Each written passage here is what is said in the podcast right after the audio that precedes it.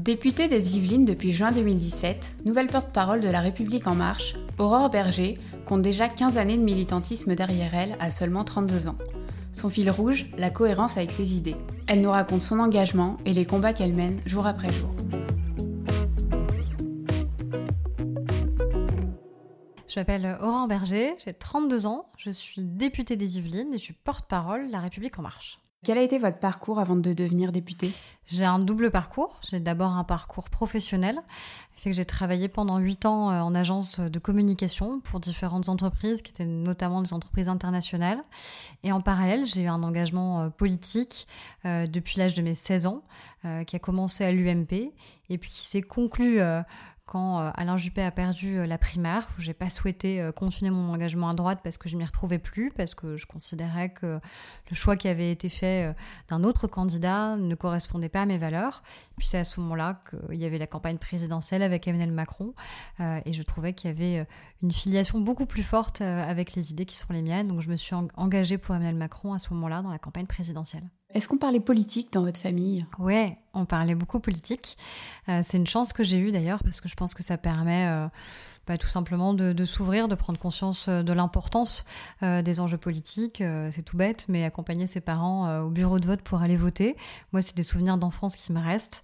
et quand j'ai tenu des bureaux de vote et que j'ai vu des petits accompagner leurs parents, je me suis dit qu'il y avait peut-être une chance que ceux-là, bah, ils aient une conscience citoyenne, pas forcément politique au sens de l'engagement militant, mais au moins une conscience citoyenne. Donc, euh, je pense que c'est important. Donc, j'ai des souvenirs de déjeuner euh, animés. On n'était pas toujours d'accord, euh, mais ça permet aussi de se forger. Et est-ce que, enfin, comment cet engagement militant, il est, il est venu À quel moment, en fait, on passe de en effet l'engagement citoyen, un engagement militant où on passe entre guillemets de l'autre côté? Je suis passée de l'autre côté à un moment qui était un moment important dans la vie politique française, qui était le 21 avril 2002.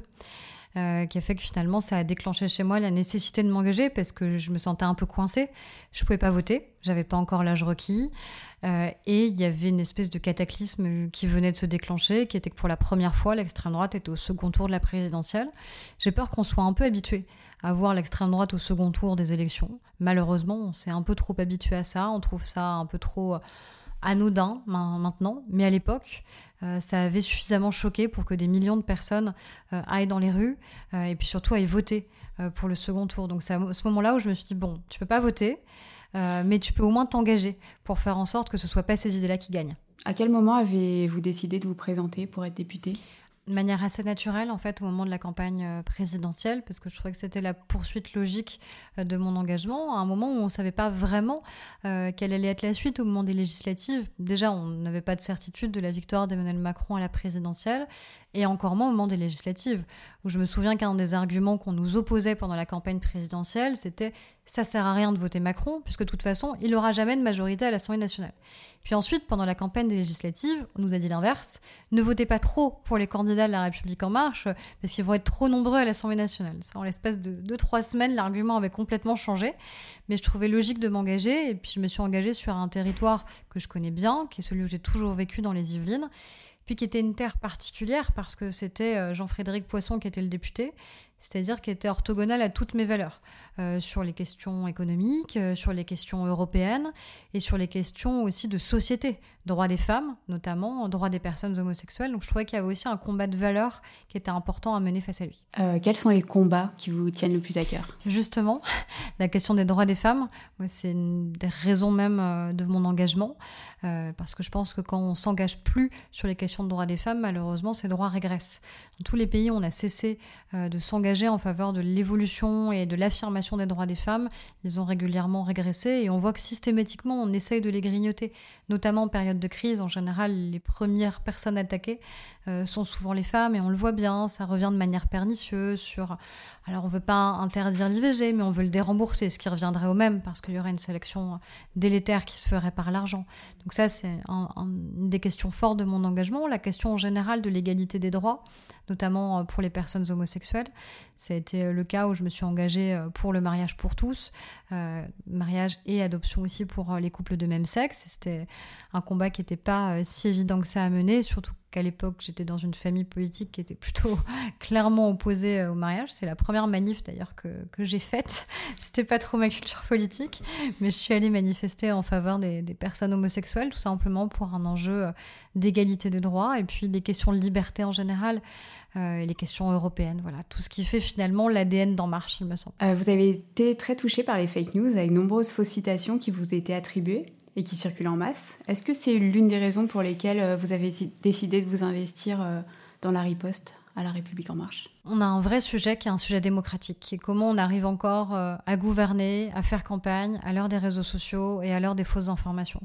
C'est très facile de faire dire n'importe quoi à n'importe qui. C'est très facile de prendre une photo d'un homme ou d'une femme politique et puis d'y accoler une citation qu'il n'a jamais dite et de la diffuser sur les réseaux sociaux. Le problème, c'est que les plateformes jouent pas le jeu parce qu'elle devrait, au moment où elle voit que tout d'un coup il y a une diffusion en masse, c'est-à-dire des dizaines de milliers de partages dans un temps très limité, elle devrait vérifier les sources de cette information. Et elles le font pas.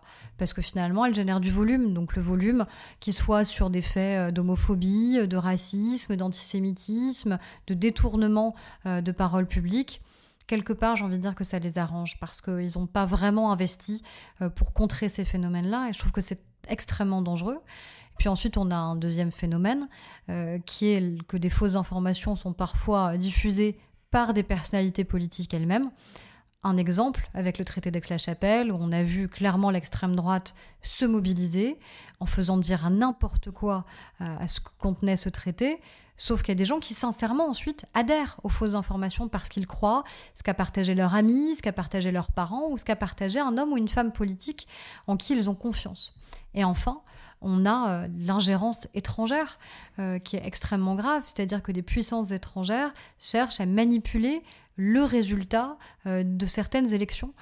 Ça s'est vu malheureusement ces dernières années.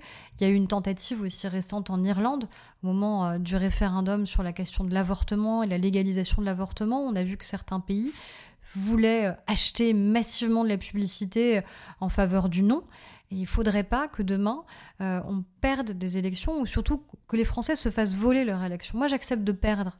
Mais si je perds loyalement, si je perds en ayant pu défendre les convictions qui sont les miennes, et si je perds pas euh, face à de la fausse information ou face à l'ingérence étrangère, et ça, je pense que c'est une urgence démocratique et que tous les partis politiques sincères et républicains devraient s'engager à nos côtés sur ce sujet. Est-ce que vous pensez que les femmes euh, investies en politique sont plus touchées par ces fake news, ces citations, que les hommes Disons qu'on n'est pas touché par les mêmes fausses informations que les hommes. C'est-à-dire que, étonnamment, euh, moi j'ai reçu beaucoup euh, de menaces qui sont des menaces de viol.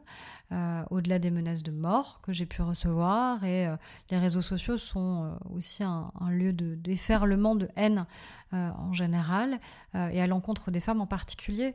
et je souhaite pas à mes camarades hommes de recevoir le même type euh, d'insultes, d'injures qui sont immédiatement vulgaires à caractère sexuel. Et c'est vrai que malheureusement, ça s'est banalisé. quelque part, parfois, on en vient presque à penser, euh, après tout, ça fait partie du jeu. Euh, on est exposé, on répond à des sollicitations médiatiques, on a accepté l'engagement, on a accepté d'avoir un engagement public. Oui, mais notre engagement public n'est pas d'accepter d'être intimidé, d'être menacé ou d'être injurié. Moi, j'accepte qu'on puisse combattre mes idées, qu'on puisse être en désaccord avec moi et qu'on ait un vrai débat, mais certainement pas qu'on ait ce type de méthode. Euh, ces fake news, est-ce que ce sera l'un des enjeux des prochaines élections européennes? Oui, même les élections européennes sont probablement, vont être probablement un cas d'école euh, sur la question des fake news. Euh, et ça a commencé, Stéphane Séjourné, euh, qui est le directeur de campagne des Européennes pour En Marche, l'a d'ailleurs précisé. C'est-à-dire qu'on voit la, puissance de l'ingérence étrangère et on voit bien qu'il y a un certain nombre de pays qui n'ont pas les mêmes intérêts que ceux que nous défendons, c'est-à-dire une Europe qui est une Europe plus intégrée, qui est une Europe libérale, qui est une Europe qui défend les intérêts des différents peuples et l'idée aussi de progressisme en faveur des droits des femmes, en faveur des droits des minorités, en faveur de plus d'inclusion. Et on voit bien que ces valeurs-là, elles sont aujourd'hui euh, remises en cause dans un certain nombre de pays. Et encore une fois, c'est pas la même chose si ce sont les les hommes et les femmes, les électeurs qui eux-mêmes le décident, moi je le regretterais. Et moi, on va tout faire pour les convaincre de la nécessité de continuer à avoir une Europe qui est une Europe ouverte, accueillante, qui protège euh, et qui permet de faire progresser les droits des individus. Mais je ne veux pas, encore une fois, qu'on puisse voler une élection euh, à des électeurs parce qu'ils seraient baignés euh, dans des fausses informations. Est-ce que vous pouvez nous raconter votre plus beau souvenir politique? Je pense que le, le souvenir le plus émouvant, probablement, euh, c'est quand je suis entrée à l'Assemblée nationale pour la première fois en tant qu'élue. J'étais déjà, j'avais déjà eu la chance de venir à l'Assemblée nationale, j'y étais euh, stagiaire, euh, je l'ai visité à plusieurs reprises, y compris l'hémicycle. Mais je crois que la première fois où je suis entrée dans l'hémicycle en étant députée, c'était une émotion qui était très différente parce qu'on n'est pas dans n'importe quel lieu. Euh, et puis on, sait aussi le, poids qu'on porte sur nos épaules sur, euh, et qu'on ressent tous euh, dans cette majorité, c'est l'urgence à réussir. On, voit bien qu'on a été élu sur un fil. Et on a tous eu peur à un moment pendant la, pendant la campagne présidentielle de se dire de quel côté ça va tomber? Est-ce qu'on va aller vers plus de progrès, plus d'Europe, plus de liberté, plus de protection, ou est-ce qu'on va tomber euh, du côté du populisme? On a bien vu ces dernières semaines la remise en cause des institutions, euh, la remise en cause de valeurs qui nous paraissent fondamentales pour vivre ensemble. Et, je pense que ce poids-là, on le ressent tous. Et donc c'est vrai que quand je suis entrée pour la première fois dans l'hémicycle en tant que députée, j'ai senti ça. Euh, et je crois qu'on l'a tous senti. si vous aviez un conseil à donner à quelqu'un qui aimerait s'investir dans la vie politique? Bah, De ne pas hésiter, euh, de s'engager. Dire que l'engagement, c'est jamais facile parce qu'on prend le risque de s'exposer, donc de s'exposer euh, à la critique, de s'exposer à ces fausses informations qu'on a décrites dans cette interview, mais on prend aussi le risque de faire gagner les valeurs et les idées auxquelles on croit.